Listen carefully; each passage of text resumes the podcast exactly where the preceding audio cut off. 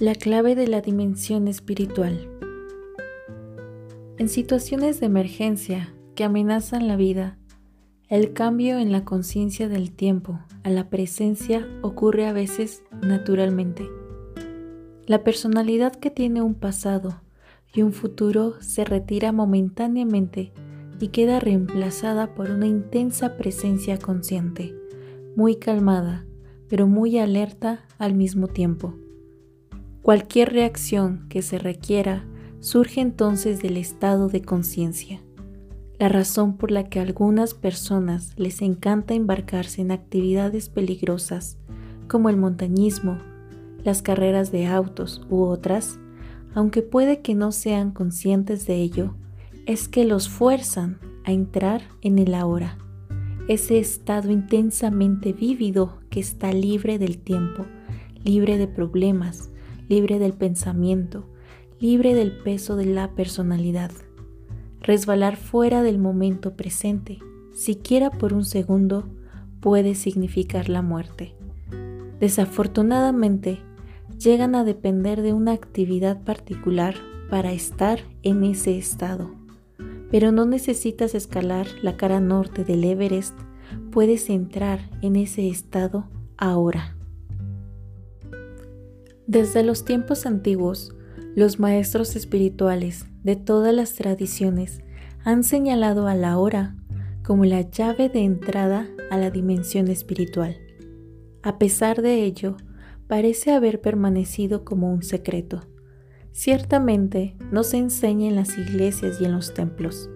Si vas a una iglesia, puedes escuchar lecturas de los evangelios, tales como No se preocupe por el día de mañana, porque cada día trae sus preocupaciones.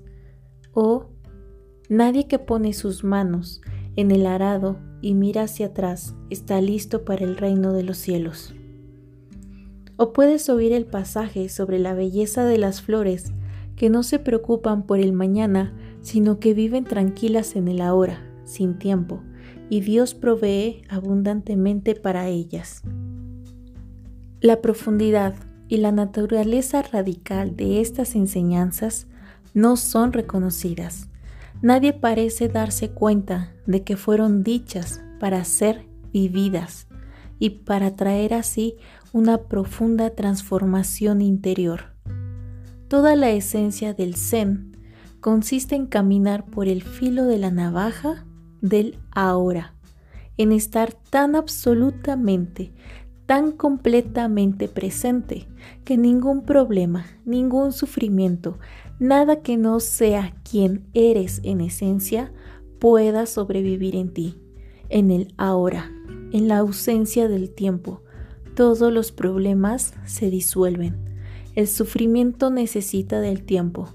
No puede sobrevivir en el ahora.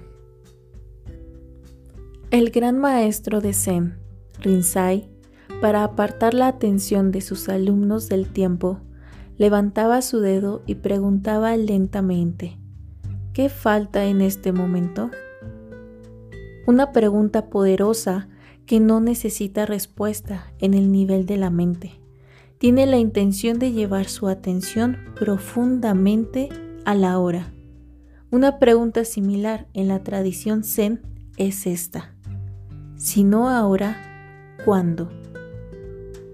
El ahora es también fundamental en la enseñanza del sufismo, la rama mística del Islam. Los sufís tienen un dicho, el sufí es el hijo del tiempo presente.